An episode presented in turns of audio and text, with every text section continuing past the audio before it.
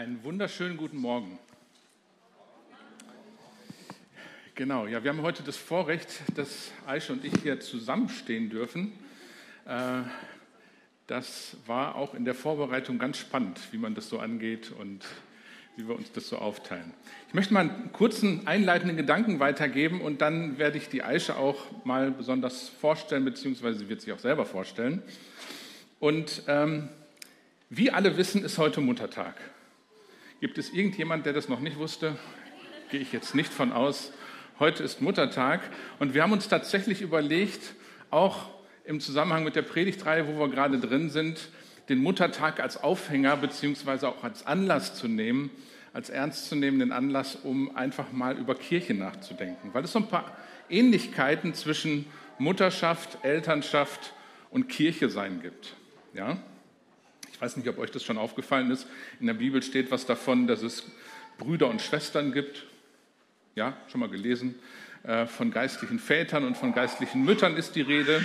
Und ich denke, da kann man ganz gut auch, ne, es ist Familie, so wie zu Hause auch. Und von daher kann man da ganz gut einfach mal drüber nachdenken, wie das so ist. Ja? Okay. Und die Eiche wird das Thema etwas mehr aus der Perspektive der natürlichen Elternschaft auch betrachten, aber nicht nur. Ja? Und ich äh, komme dann nochmal mit der anderen Perspektive so um die Ecke. Wir werden das teilweise als Interview machen. Und ähm, an der Stelle, genau, Aish, wer bist du? Ja, ich bin deine Frau. Nein, auch ja. Ja, ich bin die Aische, ähm, 55 Jahre alt und äh, lebe, also habe türkische Wurzeln, äh, bin mit 14 Jahren nach Deutschland gekommen und ähm, ja, habe mich mit 18 ähm, aus dem Islam zu Jesus bekehrt und äh, gehe seitdem mit Jesus diesen Weg und bin begeistert, immer mehr begeistert einfach von ihm. Ja, ähm, wir haben vier Kinder zusammen, genau, zwei leibliche Kinder, zwei haben wir aufgenommen. Ähm, genau, und da denke ich, da gibt es einiges zu berichten, so als Mutter und als Eltern, was man da so erlebt und was man ja, im, auch Rückblick, ich meine, die sind ja auch schon älter, die jüngste ist jetzt 18, die anderen sind also 30, fast 31, 28, 25, 18. Und so im Rückblick äh, gibt es ja so manches, so, ähm, wo man denkt, das hast du richtig gut hinbekommen. Und manchmal denkt man auch, okay, das würde ich heute anders machen. Und ich denke, dass es auch vielen Müttern so geht. Genau, das mal kurz zu mir. Ich arbeite in einem Kindergarten drei Tage in, einfach im Kindergartenbetrieb und zwei Tage mache ich in verschiedenen Einrichtungen religionspädagogische Angebote. Und das finde ich sehr, sehr spannend. Genau. Genau. Also sie ist nicht nur zu Hause Mutter, sondern, sondern auch, auch noch dienstlich Mutter. Und in der genau. Gemeinde hat sie ja. auch eine Mama-Rolle, muss ich dazu sagen. Das, und an der Stelle kleine Lobhudelei. Ähm, ich kenne die Frau ja jetzt nur schon etwas länger. Ähm, ich weiß nicht, wie das bei euch ist, wenn ihr so miteinander unterwegs ist. Ähm, ich finde, sie ist in unterschiedlichen Bereichen eine richtig tolle Mutter und hat da auch eine echte Begabung und Berufung. Ähm, ich finde es immer wieder faszinierend, mit wie viel Herz, mit wie viel Einsatz, mit wie viel Zeit, mit wie viel Gedanken, mit wie viel Gebet sie sich einfach in Kinder, in unsere Kinder, in Familie investiert. Ähm, und das ist für mich einfach eine faszinierende Geschichte. Ähm, das andere ist, dass ich einfach äh, sehe, dass sie vom geistlichen Aspekt her eine echte Mutterrolle auch hat. Ja? Ähm, es gibt ja diese geistlichen Väter und Mütter und ich sehe das einfach. Und ähm, wenn sie irgendwo mit Menschen unterwegs ist, da muss man nicht drüber reden. Das, das ist dann einfach so. Ja? Also da, gibt es auch keinen Dienst für in der Gemeinde. entweder man ist es oder man ist es nicht. Und genau, einfach mal so eine kleine Lobhudelei, äh, damit ihr wisst, was ich über diese Frau denke.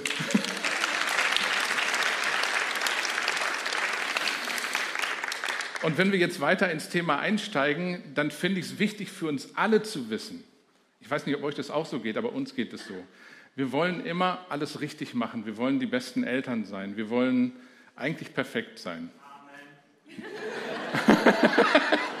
yes. Wer war das gerade? Wer war das bitte? Und wir stellen fest, wir sind es nicht. Ja, das ist der Punkt.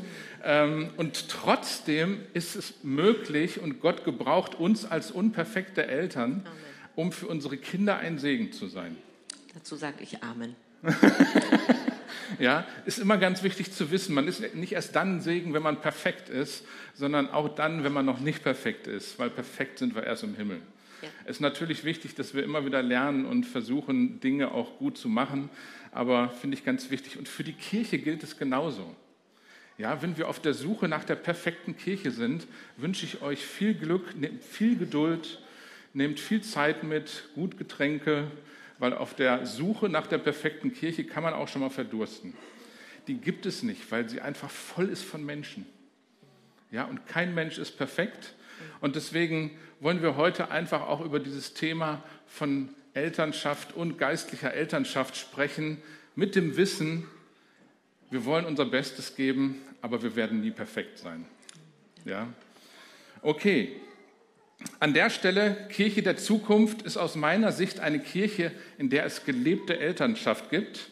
Und woran macht sich das bemerkbar? Es gibt mit Sicherheit noch mehr Sachen als die, die ich jetzt hier äh, erwähnen werde oder die wir erwähnen werden. Es macht sich daran bemerkbar, dass es Menschen gibt, die immer wieder neues Leben von Gott empfangen.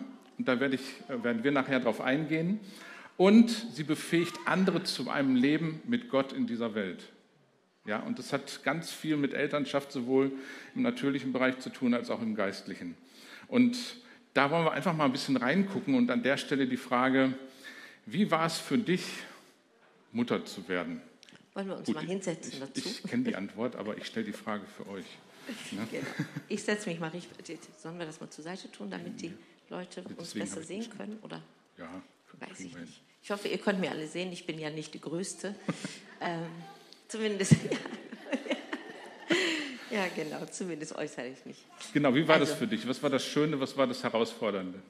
Ja, also ich bin recht jung Mutter geworden, muss ich dazu sagen. Und ähm, das Schöne war wirklich diese freudige Erwartung, was, was wächst da so in mir heran und wer wird es sein? Und ähm, aber auch viele Ängste, viele ähm, Fragen, ähm, ja, wie wird es sein? Werde ich dem alles, allem gerecht werden?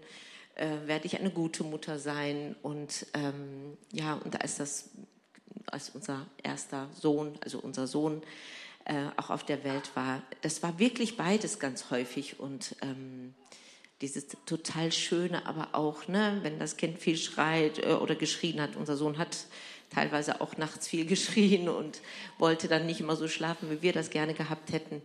Ähm, also beides wirklich. Ne? Viel Freude, aber auch viel, mhm. ähm, ja, wo ich, wo ich mir viel Sorgen gemacht habe und ähm, Ängste hatte. Mhm. Aber das ist tatsächlich auch dem geschuldet, dass ich sehr jung war. Mhm. Ich glaube, heute würde ich da viel, mit vielem anders umgehen. Genau. Jetzt gibt es dann ja auch Menschen, die sich tatsächlich ähm, überlegen, ob es überhaupt Sinn macht, in eine Welt wie diese Kinder hineinzusetzen. Was denkst du darüber? Ähm, also ich habe ganz, ganz viel Verständnis für solche Eltern, muss ich ehrlich sagen. Ähm, und ich höre diese Argumente auch ganz häufig, wenn ich auch mit jungen Leuten rede, mit, ähm, mit jungen Eltern rede. Und, ähm, und dennoch glaube ich, dass diese Frage in allen Generationen, dass, dass Eltern diese Frage wirklich in allen Generationen sich gestellt haben angefangen damals auch bei Jesus, als Maria mit Jesus schwanger geworden ist, wo die, äh, wo die ähm, in Israel damals von den Römern besetzt wurden und sie, ob sie sich auch gefragt hat irgendwie, ne, werde ich, möchte ich wirklich ähm, ein Kind in diese, in diese äh, Welt setzen, wo alles so unsicher ist, wo wir beherrscht werden. Und ich glaube, in jeder Generation war es immer wieder eine Frage, möchten wir wirklich Kinder in diese Welt setzen, weil diese Welt immer glaube ich, ein Ort war, ein Ort von Unsicherheiten, wo man vielleicht Ängste gehabt hat als Eltern, möchten wir unsere Kinder in diese Welt reinsetzen. Und am Ende denke ich, ähm, am Ende wird die Überlegung äh, gewinnen oder, oder äh, am Ende wird das entscheiden, was, ähm, ja, was mich leitet tatsächlich. Lasse ich mich wirklich von meinen Ängsten und von meinen Sorgen leiten ähm, wenn ich äh, überlege, Mutter zu werden oder wenn wir überlegen, Eltern zu werden? Oder vertraue ich wirklich Gott, dass er immer an unserer Seite steht und an, an der Seite unserer Kinder? Und trotzdem bin ich wirklich, habe ich großes Herz und großes Verständnis für Eltern, die da äh, unsicher sind. Aber ich würde mich immer wieder für Kinder entscheiden, das möchte ich dazu sagen. Hm. Ja, danke. Was sind denn so Themen aus deiner Erfahrung heraus, mit denen Eltern, Mütter sich immer wieder auseinandersetzen, wenn es darum geht, Eltern oder Mutter zu werden? Mm, ich glaube, also seit ich auch als äh, Mutter geworden bin, hat sich auch vieles verändert.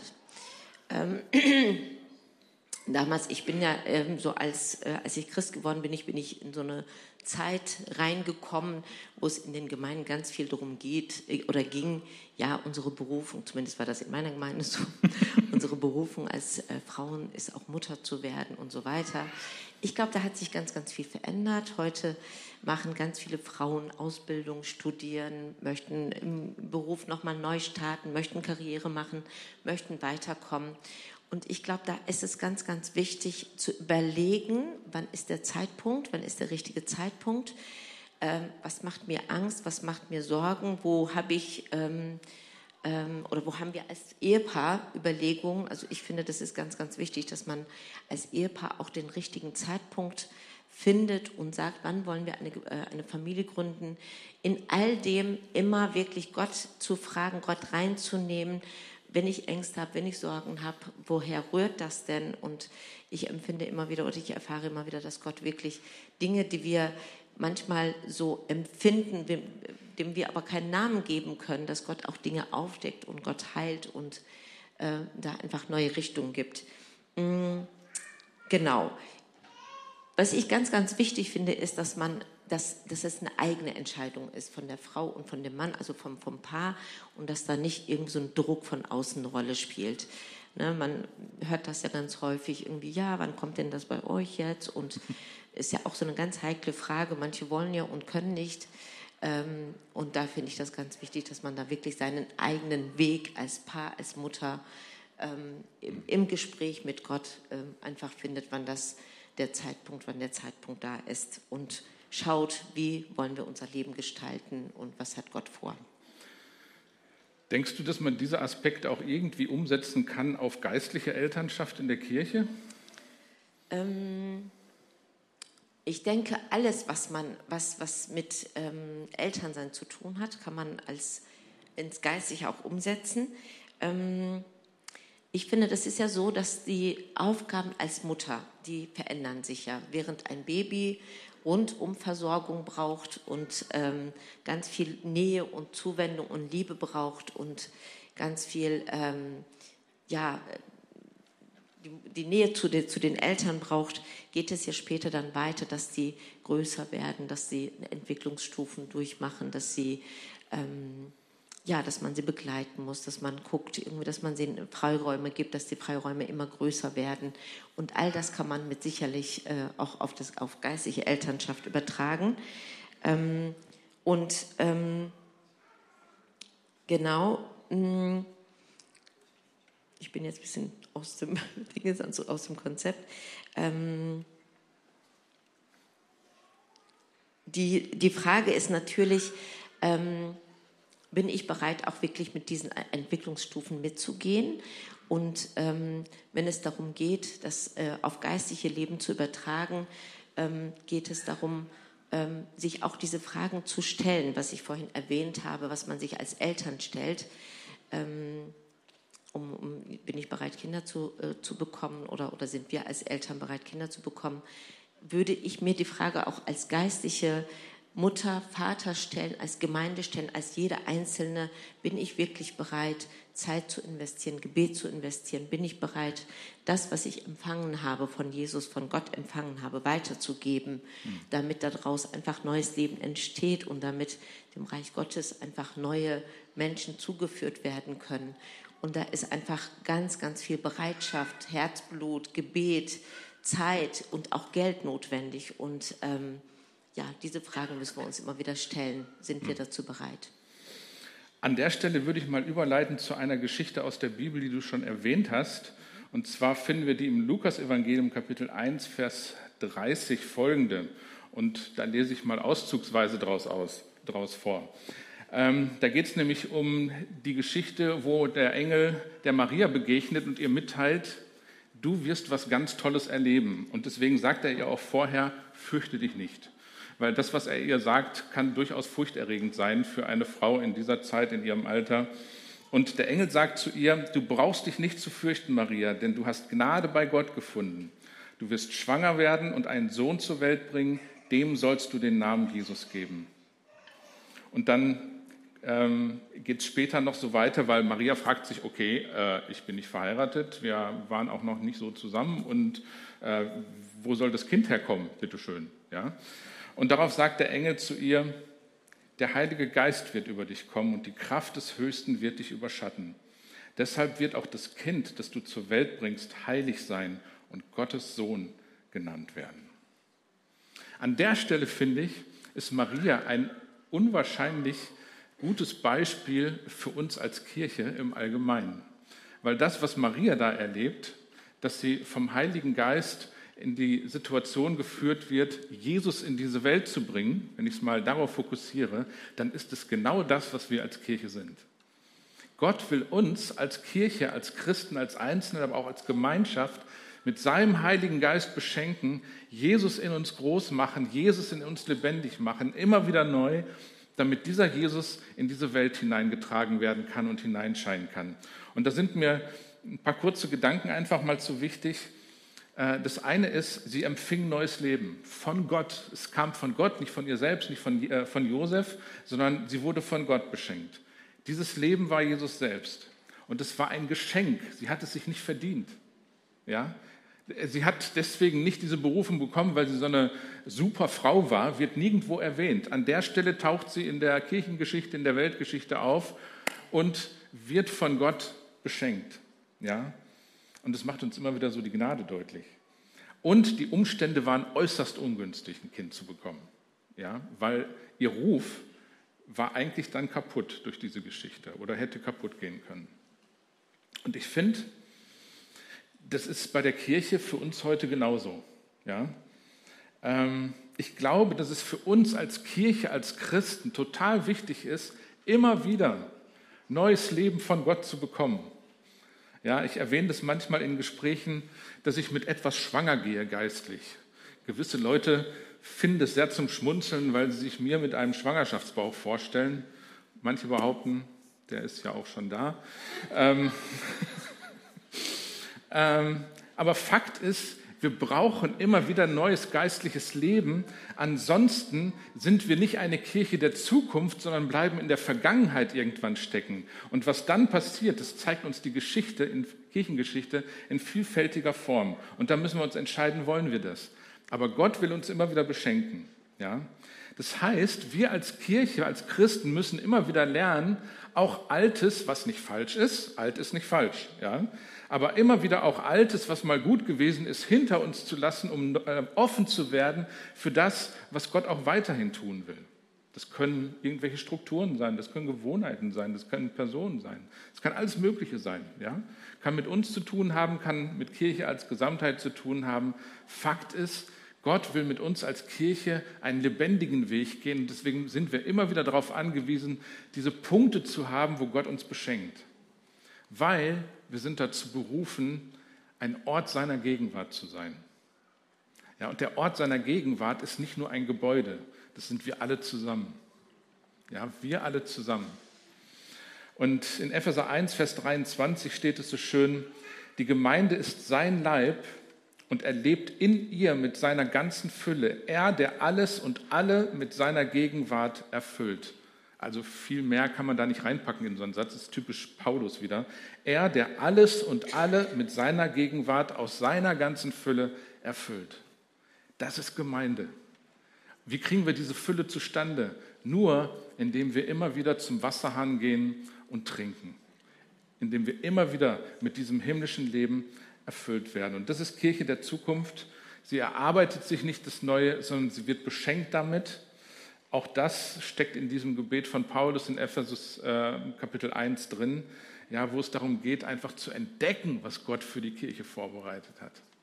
Es geht gar nicht darum, es zum, in erster Linie zu machen, zu erarbeiten, zu pushen oder was weiß ich. Ich muss mich nur genug geißeln und dann kommt schon irgendwie, sondern sich beschenken lassen. Und dann dieser faszinierende Gedanke wie bei Maria, eine Kirche der Zukunft wartet nicht auf günstige Umstände. Ich glaube, gerade die letzten Jahre haben uns gezeigt, dass das ein langes Warten werden kann. Ja. Wir brauchen einfach diese Abhängigkeit von Gott und die Bereitschaft, in jeder Situation dieses Neue von Gott zu empfangen und dann auch zu leben. Und deswegen, was Aische schon als Frage in den Raum gestellt hat, sind wir bereit, dieses neue Leben immer wieder neu zu empfangen? Und was hält uns davon ab, ähm, Neues von Gott zu bekommen? Ist es Bequemlichkeit? Ist es unsere typisch menschliche Gewohnheit? Oder sind es Ängste und Sorgen vor dem, was dann passieren könnte, was Gott damit macht, dass wir uns innerlich verschließen vor dem, was Gott vorhat? Ich möchte uns ermutigen, an der Stelle solche Sachen Gott hinzuhalten. Ja, mal, mal in uns zu gehen und mit dem, was wir dann da finden, zu Gott zu gehen, damit er da reinreden kann in unsere Situation, wo wir vielleicht merken, hey, wir sind ein wenig verschlossen. Okay. Der zweite Punkt ist dann, wenn wir Leben von Gott bekommen haben, dann wollen wir es auch in die, Leben, äh, in die Welt reinbringen und dann auch begleiten. Ja? Ähm, und da mache ich mal wieder einen Schwenk, äh, inhaltlich wie von der Blickrichtung. Ähm, was ist aus deiner Sicht so die Aufgabe von Eltern ähm, oder auch von dir speziell als Mutter? Mm, ich habe das ja vorhin schon erwähnt, das verändert sich so, je, je nachdem, wie alt die Kinder sind. Ähm, ja, mit den Säuglingen natürlich, da habe ich vorhin schon gesagt, dass die ganz viel Nähe brauchen, ganz viel Zuwendung brauchen, Nahrung brauchen, Körperhygiene brauchen. Und später ähm, finde ich an erster Stelle tatsächlich wichtig. Das ist für mich die oberste Priorität gewesen und ist, ist mir immer noch, sowohl in der geistlichen Elternschaft als auch Mutter, dass wirklich, ähm, dass wir unseren Kindern vermitteln, dass, wir, dass sie durch und durch, ohne Wenn und Aber geliebt sind. Und zwar von Gott und von uns. Ähm, warum erwähne ich das? weil ich merke, sowohl in meiner Arbeit als auch ähm, in der Kirche, in, in Gesprächen, ähm, dass, dass einfach ganz viele Gotteskinder da Mangel haben. Und ganz viele Probleme, ganz viele ähm, Seelsorgegespräche sich um dieses Thema drehen. Dieses wirklich, dass Kinder, dass Menschen sich durch und durch ohne irgendwelche Vorbehalte, ohne irgendwelche Leistungen sich geliebt fühlen. Und ähm, ja, was sind die Aufgaben einer Mutter? Die Kinder zu begleiten in ihren Entwicklungsstufen, sie ähm, zu begleiten in ihren Fragen, in ihren Zweifeln, sie zu fördern, Begabungen zu entdecken, sie ausprobieren zu lassen, sie ähm, ja, später auch loszulassen, ähm, ihre eigenen Wege gehen zu lassen. Ähm, ja, all diese Dinge gehören, denke ich, dazu, mhm. so, zu den Aufgaben einer Mutter. Also ich könnte da jetzt einen halben Roman erzählen, aber das mhm. ist ja vielleicht okay. nicht, der, nicht der richtige Ort. Ja. Genau. Was, was, empfindest du als besondere Herausforderung dabei, jetzt speziell für, ich meine, es bezieht sich auf Eltern im Allgemeinen, aber Väter, Mütter sind da auch nochmal irgendwie unterschiedlich? Ähm, ich finde tatsächlich eine ganz besondere Herausforderung ist, ähm, loszulassen, egal wie, die, wie alt die Kinder sind, eigentlich loszulassen und Gott zu vertrauen, dass Gott einfach auf mein Kind aufpasst. Egal, ob es als Säugling da ist oder als Heranwachsende, als Kleinkind im Kindergarten, in der Schule und so weiter. Und, ähm, und tatsächlich die Kinder ihre eigenen Wege gehen zu lassen, ähm, auch wenn ich da Bauchschmerzen habe, auch wenn ich denke, hm, das würde ich anders machen, sie ausprobieren zu lassen. Das fällt mir echt schwer. Und ähm, ich sage manchmal äußerlich, ja, mach das und innerlich ähm, bin ich total angespannt und habe viele Sorgen, muss immer wieder zu Gott gehen und sagen, Herr, mach du das, sei du dabei und hilf mir damit, ähm, mhm. wirklich gut umzugehen, das Kind nicht einzuengen und äh, genau. Mhm. Kurz auf den Punkt, Punkt gebracht. Genau. Gibt es da noch so einen Gedanken, wo du sagen würdest, das kann man genau so auch auf geistliche Elternschaft anwenden? Mm, auf, auf jeden Fall. Und zwar ist das ja so, dass ähm, wenn wir Menschen begleiten, ähm, da geht es ja auch darum, was ich vorhin erzählt habe, so wenn, wenn jemand sich einfach ganz neu bekehrt oder wenn wir Menschen zu Jesus führen, ähm, da geht es ganz viel darum, aus meiner Sicht einfach den Menschen wirklich immer, immer wieder zu sagen, auch im Bibelstudium, dass sie geliebt sind, dass sie von Gott wirklich angenommen sind, egal was sie mitbringen, was, was für eine Vergangenheit sie haben, was für eine Persönlichkeit sie haben, dass sie durch und durch geliebt sind. Das ist für mich wirklich die oberste Priorität, weil wenn dieses Fundament gelegt ist, dann kann sich einfach alles weitere, wie bei den Kindern auch, einfach gesund und gut entwickeln. Und ähm, später geht es darum, dass die auch diese Säuglinge als ähm, neu bekehrte Christen, dass sie auch ja wachsen, ja in Kleinkindalter wachsen, dass sie ähm, kleine Aufgaben übernehmen, dass sie begleitet werden in ihren ähm, Fähigkeiten, in ihren Begabungen und ähm, ja, dass sie zu mündigen Christen werden, dass sie ähm, sich ja trauen, Zweifel auszusprechen, dass sie ähm, dass sie wirklich in dem, wo sie stehen, ein Segen sind, Segen mhm. empfangen und Segen weitergeben. Und ähm, ich beobachte zum Beispiel, wenn es darum geht, dass ähm, auch ähm, Christen erwachsen werden, ich beobachte ganz viel, dass Jugendliche sich irgendwann mal in einem bestimmten Alter auch vom Glauben abwenden. Und ich habe so ein bisschen die Vermutung, dass ähm, wir ja unseren Kindern so, als wenn sie so klein sind, ne, dann haben sie Bauchschmerzen, dann beten wir, dann erhört Gott das Gebet. Und dann gibt es irgendein Problem, dann beten wir, komm, wir beten dafür, dann erhört Gott das Gebet. Und später erfahren diese Kinder, oh, äh, da ist jetzt ein Problem, da habe ich auch gebetet, Gott hat das Gebet nicht gehört. Und dann kommen Zweifel auf, ja, bin ich nicht gut genug, bin ich doch nicht so heilig wie die anderen.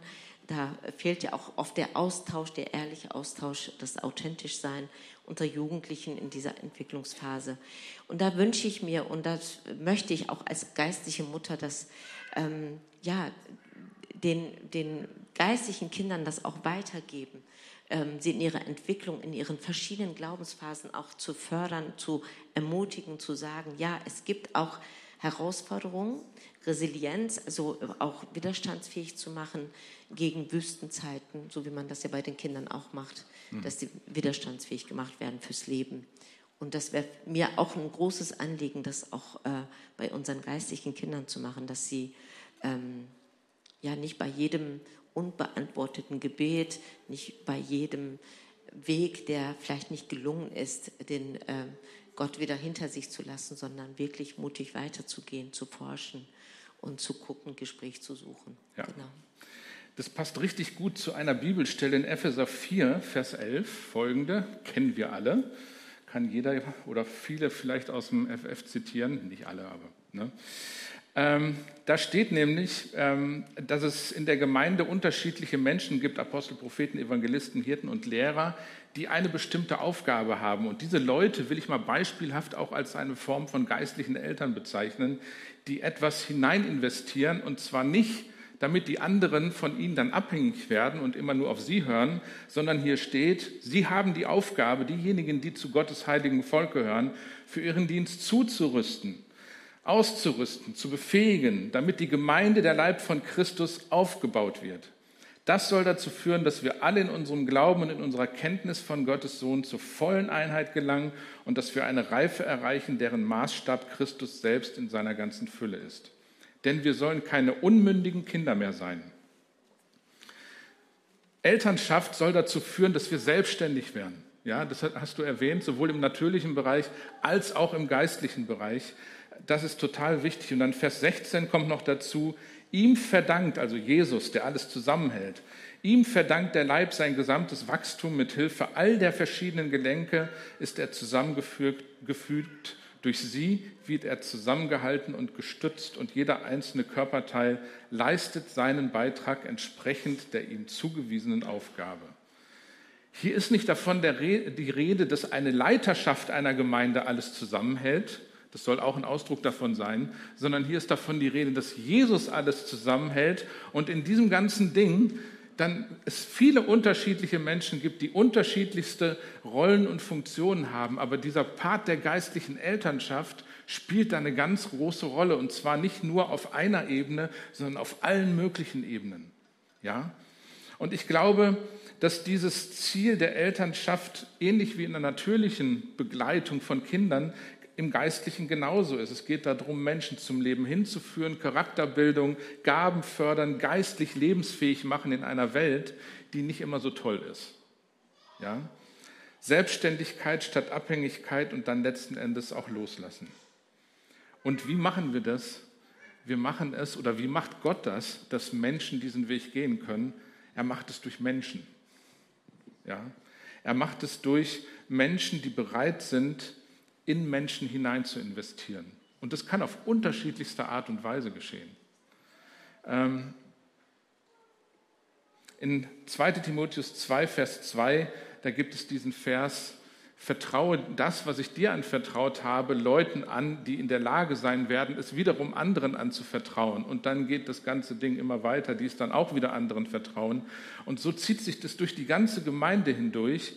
Und wenn ich an geistliche Elternschaft denke, dann denke ich, das ist eine Kirche, in der es von, von A bis Z dazu führt, dass Menschen das weitergeben, was sie selbst mit Gott erlebt haben, was sie selbst gehört haben, wo sie andere mit reinnehmen können. Und wenn man sich jetzt die Frage stellt, okay, wo fängt es denn an?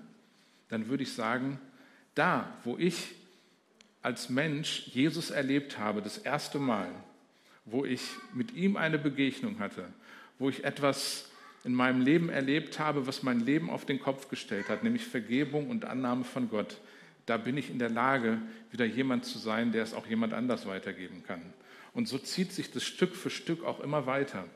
Und ich möchte uns einfach dazu ermutigen, daran zu denken, dass das nicht ein Job von Spezialisten ist, Angestellten oder Pastorinnen und Pastoren, sondern das ist eine Sache, die die ganze Kirche betrifft. Ich möchte da echt zu unserem Blickfeld, unser Blickfeld erweitern, falls es nicht schon weit genug ist. Ja?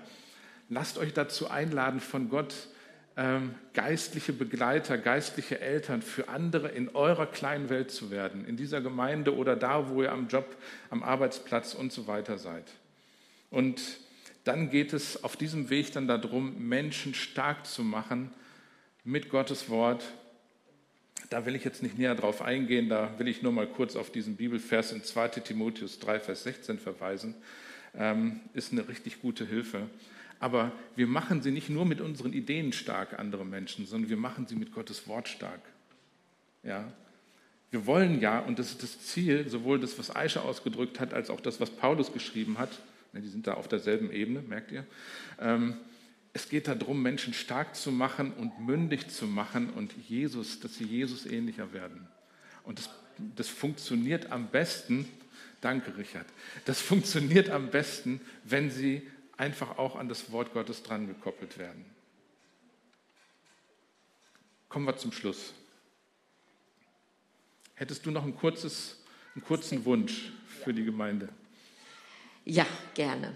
Ähm, also, ähm, ich habe mich gerade, als ich dir zugehört habe, habe ich gedacht, was wünsche ich mir so äh, für eine Kirche in der Zukunft?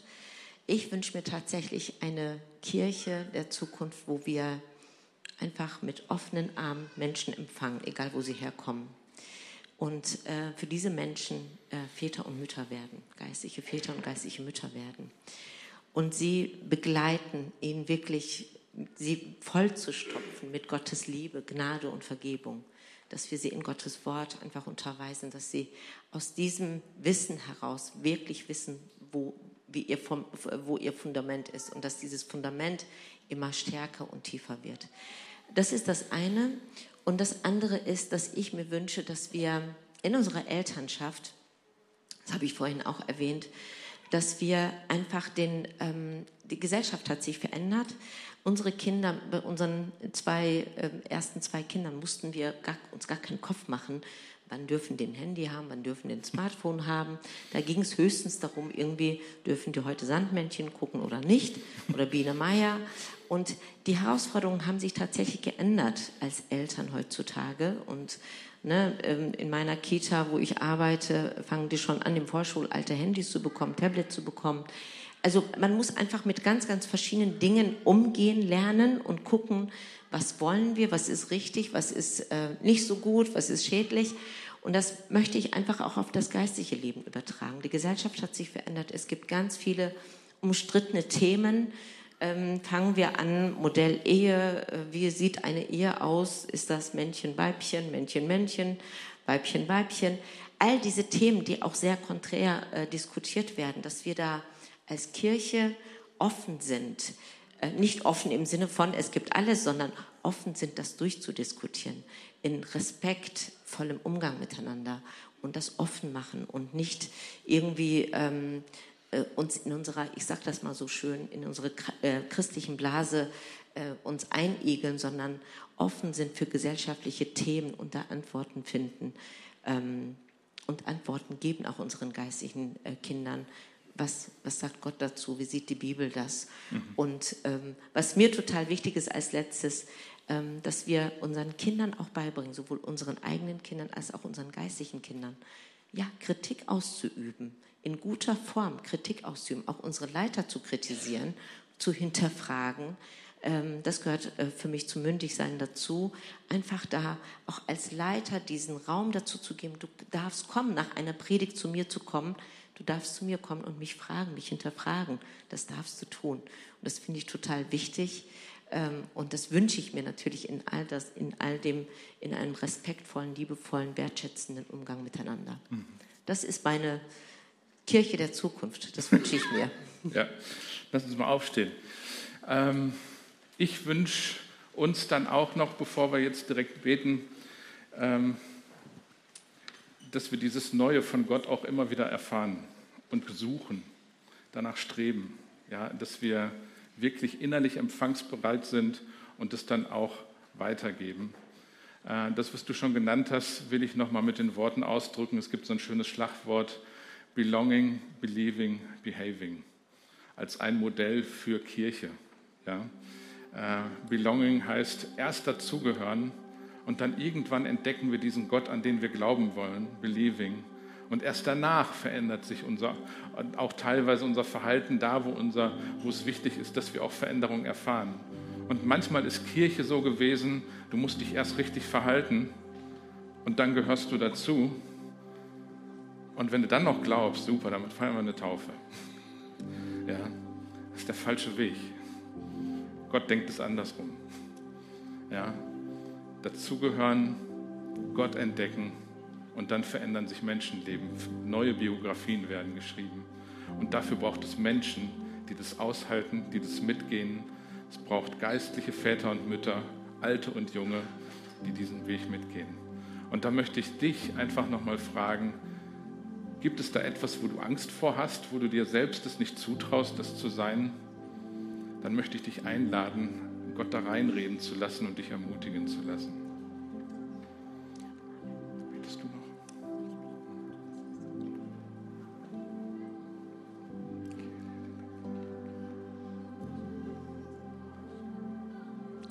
Lieber Vater, du bist so gut zu uns. Danke für all deine Liebe, mit der du uns sättigst, für deine Gnade, mit der du uns begegnest, egal wo wir stehen, wo wir versagt haben, wo wir gefallen sind. Danke für deine gütigen Augen, für, deine, für dein gütiges Wesen. Und Herr, hilf uns, dass wir das, was du, worin du uns begegnest, dass wir das ausstrahlen, dass wir das in die Welt tragen. Hilf du uns, wirklich so Werbeschilder zu sein für dich. Werbeslogan zu sein für dich. Auf ganz großen Tafeln, wo Menschen an uns sehen können, wer du bist und wie du bist. Und hilf uns, Herr, unsere Bequemlichkeit abzulegen. Hilf uns, Eltern zu sein, Eltern zu werden. Hilf uns, Herr, immer wieder auf dich hinzuweisen immer wieder dich in den Mittelpunkt zu stellen. Hilf uns, Herr, dass wir nicht irgendwie in eigene Kraft losgehen. Heiliger Geist, hilf du uns immer wieder, klopf du uns immer wieder auf unsere Schulter, dass wir dich anzapfen und nicht unsere eigene Energie, unsere eigene Kraft.